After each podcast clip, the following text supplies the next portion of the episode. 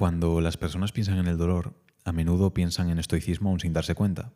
Sin embargo, la antigua filosofía estoica tenía un enfoque mucho más sofisticado para el manejo del dolor que simplemente sonríe y soportalo. De hecho, fue la inspiración original para la terapia cognitivo-conductual moderna, que apareció por primera vez en la década de 1950. La terapia cognitivo-conductual es actualmente la forma dominante de psicoterapia basada en la evidencia y proporciona algunas técnicas sorprendentemente sólidas para afrontar psicológicamente el dolor y las enfermedades crónicas. El dolor, incluso el crónico, es para el estoico un obstáculo más que nos lanza la vida y por tanto una ocasión para poner a prueba nuestro carácter. Según Epicteto, ante el dolor descubrirás el poder de la resistencia. Si te insulta, descubrirás la paciencia.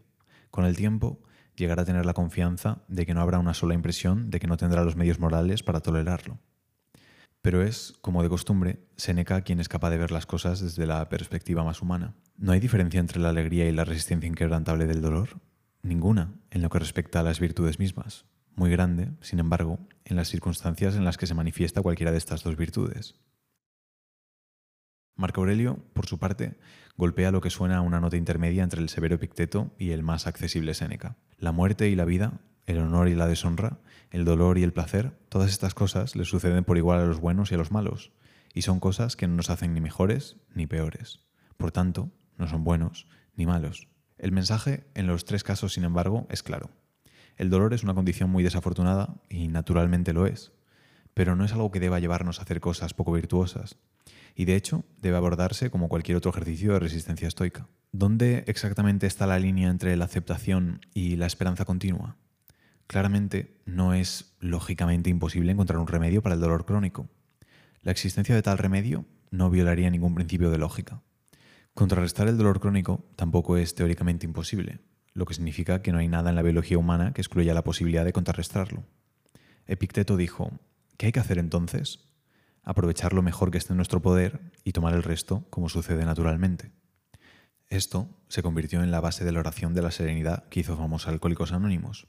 Dios, concédeme la serenidad para aceptar las cosas que no puedo cambiar, coraje para cambiar las cosas que puedo y sabiduría para reconocer la diferencia. ¿Qué aspectos de tener dolor o sufrir una enfermedad dependen de nosotros y cuáles no? Tal vez parte de la incomodidad física no esté bajo nuestro control, pero podría cambiar nuestra forma de pensar o algunos aspectos de nuestro comportamiento. ¿Qué pasaría con el tiempo si pudiéramos aprender a aceptar con calma el hecho de que algunas sensaciones dolorosas están fuera de nuestro control directo? ¿Qué pasaría si asumiéramos una mayor responsabilidad por aprender formas más saludables de pensar y actuar en respuesta al dolor? A los estoicos les gustaba decir que nuestro problema no es realmente el dolor, sino el miedo al dolor. Luchar contra cosas que no podemos cambiar puede aumentar nuestro sufrimiento emocional, los estoicos quieren que aprendamos una actitud sana y racional de aceptación. Por supuesto, si existen pasos prácticos que potencialmente podrían ayudar con nuestra condición, entonces podemos tomarlos. Los estoicos compararon la vida con un perro atado a un carro en movimiento. Si el perro trata de luchar y resistir, el carro lo arrastrará bruscamente de todos modos. Sin embargo, si elige correr detrás a la misma velocidad que el carro, todo irá bien.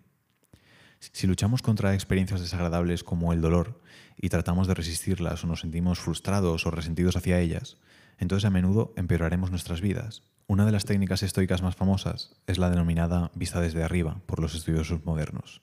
Implica imaginar eventos desde lo alto, como si fuésemos Zeus mirando hacia abajo desde el Monte Olimpo.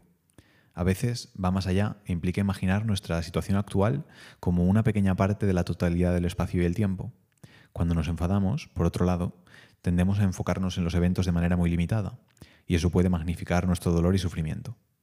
También debemos preguntarnos si este realmente es el fin del mundo. Cuando estamos molestos, tendemos a hacer que los eventos parezcan más dañinos o amenazantes. Los estoicos se preguntan qué tan insoportable es el dolor al preguntarse si son capaces de soportar cosas peores. Quizás has experimentado algo peor en el pasado. Quizás otras personas han soportado cosas peores. Y saber eso puede, a veces, ayudar a ver la incomodidad como algo menos grave, relativamente hablando.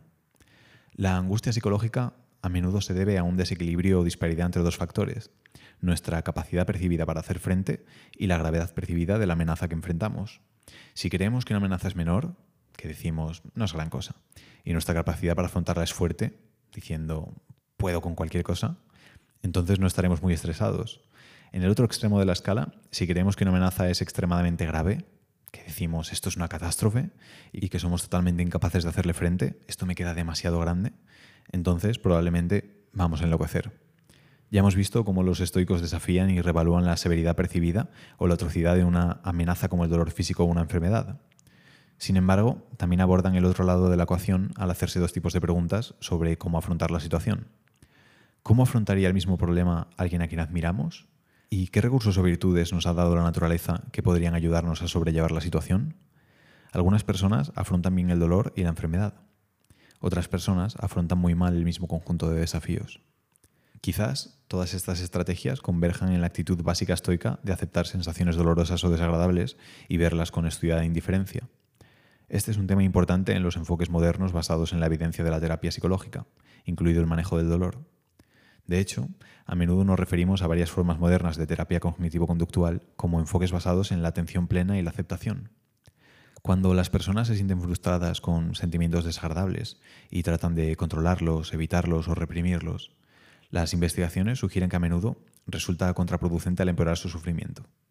Una razón obvia para ello es que cuando percibimos algo muy malo o amenazante, como un dolor crónico o una enfermedad, naturalmente tendemos a pensar en ello excluyendo otras cosas, como si lo pusiéramos bajo una lupa.